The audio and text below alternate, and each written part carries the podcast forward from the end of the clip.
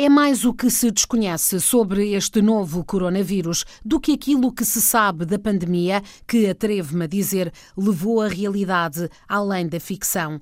Luís Varandas, pediatra, investigador do Instituto de Higiene e Medicina Tropical de Lisboa, falou com a RDP África no fim da semana passada sobre a Covid-19 e o impacto no mundo, em Portugal e em África. Luís Varandas não considera que a propagação do vírus no continente africano esteja a ser muito diferente do que foi e do que é ainda noutros pontos do planeta. Paulo, eu não me parece que a evolução seja assim mais lenta. Aliás, há até quem defenda que a evolução em África está, poderá estar até a ser mais rápida. Ou seja, o número de casos e o ritmo de crescimento parece ser lento, mas a África está numa fase muito inicial da pandemia. E ou, há dois ou três estudos que foram publicados, enfim, recentemente, porque é tudo muito recente, como disse, que mostram que o risco de introdução da doença em África e na América do Sul seria menor pelas poucas ligações à China, comparativamente com o resto do mundo, e os países de maior risco seriam exatamente o Norte da África e a África do Sul, e foi exatamente por aí que começou a pandemia, e no caso da América do Sul seria o Brasil, e é também o Brasil que tem maior número de casos. Todos os outros países, pelas ligações aos centros onde de maior risco da China, como eram muito menores, não se esperava que a introdução do vírus em África fosse, de facto, precoce. E, estando, e considerando que podemos estar nesse início da pandemia, não podemos dizer que estamos uh, a um ritmo mais lento. Estamos a numa fase mais lenta da introdução do vírus na comunidade isso pode ser um bocadinho diferente. Agora, estamos de facto numa fase muito inicial uh, do que se pode passar lá e temos vários, uh, vários fatores que são diferentes, as sociedades são diferentes e que poderão explicar eventualmente uma progressão diferente. Eu não sei exatamente por onde quero começar, porque pode-se falar tanta coisa, mas, que, mas a verdade é que depois do vírus ser introduzido o que nós esperamos é que haja um crescimento exatamente como nos outros locais, ou seja, um crescimento exponencial, que se não forem tomadas medidas de contenção, isso vai acontecer. O problema das medidas de contenção de implementar em África é que será claramente mais difícil de implementar todas estas medidas de contenção, por questões sociais, por questões económicas, eh, vai ser, será sempre muito difícil. Temos grandes aglomerados populacionais, temos bairros uh, cheios de gente, muitas pessoas na mesma casa, muitas pessoas que estão na rua e contactam uh, nas atividades diárias, não só nos mercados, mas em todas as atividades que as pessoas têm com, com muitos transportes públicos sobrelotados, com espaços sobrelotados. Portanto, vai haver aqui muita ligação entre as pessoas, muita proximidade entre as pessoas e isso pode levar a, a uma explosão de casos nos próximos tempos. Em termos de, de, consequências imediatas na saúde das pessoas, eu acho que aqui temos que considerar também vários fatores por um lado, temos uma população, uma população claramente mais jovem que na Europa, o que é expectável que haja na mesma bastantes casos, mas potencialmente menos graves, porque, e basta olhar para Portugal, nós vemos que a gravidade dos casos é sobretudo acima dos 60 anos, ou seja, uh, todos os grupos etários são afetados, embora o grupo etário dos jovens até aos 20 anos seja muito menos afetado do que os outros, do que os outros grupos etários. A verdade é que os casos graves são tendencialmente acima dos 50 a 60 anos. E dado que a pirâmide populacional em África é uma, uma pirâmide completamente diferente da que nós vemos na Europa, com muita população jovem, poderíamos ter muitos casos leves, eh, mesmo até assintomáticos, como em todo o mundo, mas que não sejam diagnosticados eh, pelo facto de serem pouco sintomáticos. E isso é bom, isso é positivo, digamos, para, para um, ehm, evitar eh, futuras, futuros surtos? Pode ser importante? Vamos ver, pode ser importante nas, na consequência da doença, porque se nós temos muitos casos pouco sintomáticos eh, que passam eh, sem, grandes, sem grande doença e sem grande uh, letalidade e a, doença continua a propagar-se, é evidente que depois adquire a famosa imunidade de grupo, não é? Mas até lá, mesmo os poucos casos que sejam gravemente sintomáticos, digamos assim, sejam formas graves da doença, temos o reverso da medalha que é sistemas de saúde muito fracos. E nós podemos ter, aliás, a maior parte dos países da África Sul do Saara tem menos de uma cama de cuidados intensivos por milhão de habitantes. Quando comparado, por exemplo, com os Estados Unidos, tem mais de 300, não é? ou na Europa, que também a situação é completamente diferente. E, portanto, os poucos casos graves que venham a surgir, o sistema de saúde não tem capacidade para, para os tratar, porque é um tratamento muito à base de, do tratamento de suporte, não há medicamentos especificamente contra o vírus, embora possamos falar um pouco de, enfim, do que por aí se estuda em relação aos antimaláricos, eh, mas isso ainda é muito pouco consistente, ainda não sabemos muito bem se tem um impacto significativo ou não na, na sobrevivência das pessoas. Só depois de termos os resultados dos ensaios clínicos que estão agora a realizar na China, sobretudo, mas também na Europa, é que podemos ver que, de facto, usar antimaláricos reduz a mortalidade ou se apenas encurta a doença por exemplo, ou se apenas a torna mais leve, enfim, tudo, tudo ainda está em aberto, embora qualquer benefício que, que advenha do uso antibalárico seja sempre bem-vindo. É? Professor, eh, também uh, chegou a falar-se, e, ainda tudo uh, por, por provar cientificamente, que eventualmente algumas vacinas, penso que entre elas a BCG, poderia conferir alguma, alguma proteção, alguma imunidade. e isso já se verificou na Guiné-Bissau Eh, eh, está provado eh, que o espectro de proteção da vacina é mais largo do que se pensava. Sim, há, há, vários estudos, não só na Guiné-Bissau, embora também os estudos tenham alguma fragilidade, ou seja, há alguns dados que indicam isso. Isso tem a ver com uma formatação, digamos assim, da nossa, da nossa resposta imunitária ao darmos a vacina na, logo à nascença, que poderá alterar a resposta imunológica contra outros patogénios e, portanto, eventualmente vir a proteger de outras doenças, sobretudo infecções respiratórias e, e neste caso, o grande interesse, para, obviamente, já que a grande manifestação da doença é respiratória. Uh, sim, há um estudo que advoga isso, eh, mas é um estudo do ponto de vista científico relativamente frágil. Os argumentos são facilmente relativos, embora também não possamos dizer que sejam disparados. Acho que tem, tem, é mais uma, uma arma, é mais uma hipótese de estudo, é mais uma hipótese de trabalho. E eu penso que sim, que faz sentido atualmente estudar todas as hipóteses de trabalho, mas não podemos fixar-nos muito nisso, porque se assim fosse, e se nós olhássemos uh, para todos os países que, que, usam BCG, a China usa BCG, nós usamos BCG, embora tenhamos um, uma curva mais achatada, eu acho que não tem a ver com a vacina há vários países europeus que há muitos anos usaram BCG, as pessoas mais velhas eh, também fizeram BCG, eh, mas acho que sim, que é mais uma hipótese de estudo, mas eh, eu não acreditava demasiado nessa hipótese, com toda a franqueza. E, e, como é que olha para as medidas que têm sido uh, tomadas uh, pela maioria do, do, dos países? Uh, foi adotada logo em Wuhan, não, lo, não logo, mas quando, quando as autoridades assim decidiram, uma medida que é quase medieval, não é? Que é, é, é fechar a comunidade e isso está a ser seguido pela, pela maioria dos países. Há algumas exceções. Um, como, como é que se pode entender? Que alternativa é que pode haver a esta quarentena? Este confinamento obrigatório? É, mais uma pergunta difícil, porque a história, a história é muito interessante e a história mostra-nos que nenhuma medida de quarentena controlou nenhuma epidemia.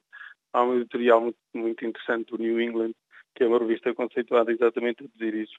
Mas eh, nós também não queremos exatamente conter completamente a epidemia, nós temos mitigar a disseminação da epidemia, que é, que é importante, foi o que fizeram os chineses, de facto, com medidas um pouco extremas, mas que por todo o mundo foram mais ou menos seguidas e cada um adaptá-las à sua, à sua realidade. Se nós olharmos para a Europa, vemos que a generalidade dos países adotou essas medidas. E, eh, claro que depois temos os países do Norte que são muito mais light na, na implementação dessas medidas. Temos um ou outro país, que é a República Checa, que tem vindo muita publicidade no uso de, das máscaras como, como forma de conter a, a, pandemia, mas se nós olharmos, vemos que não a contemos, apenas a mitigamos. Eu acho que Portugal tomou algumas medidas equilibradas. Eu já o tinha dito publicamente há uns tempos atrás, que houve algumas medidas que foram tomadas pioras. Houve uma outra que eu acho que no início podia ser feito mais, nomeadamente mais testes, mas não sei se era possível. É muito fácil dizer, mas a gente não sabe se é possível, se as coisas estavam implementadas. Acho que, como todo mundo, nós inicialmente talvez não tenhamos valorizado o suficiente o risco desta pandemia. Aliás, eu vi uma notícia hoje que os Estados Unidos já teriam relatórios em novembro da situação e do risco pandémico que não foram valorizados, portanto não fomos de todo os únicos, acho que até estivemos relativamente bem. Mas até, a verdade é até que... porque este professor não é o primeiro coronavírus, não é? E, exato, e nunca, nunca se assistiu a, a uma, uma propagação como esta. Sim, é que eu acho que aqui e no início o desconhecimento era razoável, porque também acredito que a informação da China não tinha vindo toda, enfim, por várias questões, mas no início não se via exatamente qual era o risco de transmissão pessoa a pessoa, porque para um risco de pandemia o fundamental é a transmissão pessoa a pessoa. Eh, porque se nós olharmos para o ébola, em que a transmissão é muito facilmente eh, eh, parada, digamos, ou cortada, ou pelo menos controlada, se nós quando temos uma transmissão pessoa a pessoa pela via respiratória, são as mais difíceis de controlar. E se essa transmissão é fácil, de facto, o risco pandémico é brutal, como é o caso da gripe, por exemplo. E nos, outros, nos antigos coronavírus, nomeadamente o SARS e o MERS, o que acontece é que a transmissão pessoa a pessoa é muito mais limitada. E quando, e quando isso acontece é mais fácil conter a transmissão. Aqui nós tínhamos, temos vários fatores que no início não conhecíamos bem. Uma é esta transmissão fácil, o famoso R0 que a gente fala, uma transmissão fácil, superior a 2, provavelmente. A outra que sabemos agora são os indivíduos assintomáticos ou pouco sintomáticos que também transmitem a doença. E, portanto, isso é sempre outra forma difícil de controlar, porque o SARS, o risco de transmissão era menor e era, sobretudo, depois do indivíduo estar sintomático. Neste caso, nós temos um risco de transmissão maior e também transmitimos quando estamos assintomáticos. E provavelmente antes de estarmos sintomáticos. Ou seja, poderemos estar sempre assintomáticos e transmitimos sempre a doença e transmitimos também no período pré-sintomático. E com isso é muito difícil controlar uma, uma, uma doença, a não ser exatamente não estando uns com os outros. Porque se nós não estivermos uns com os outros, não transmitimos a ninguém. Mas este isolamento social é impossível de manter por longos períodos de nas sociedades atuais.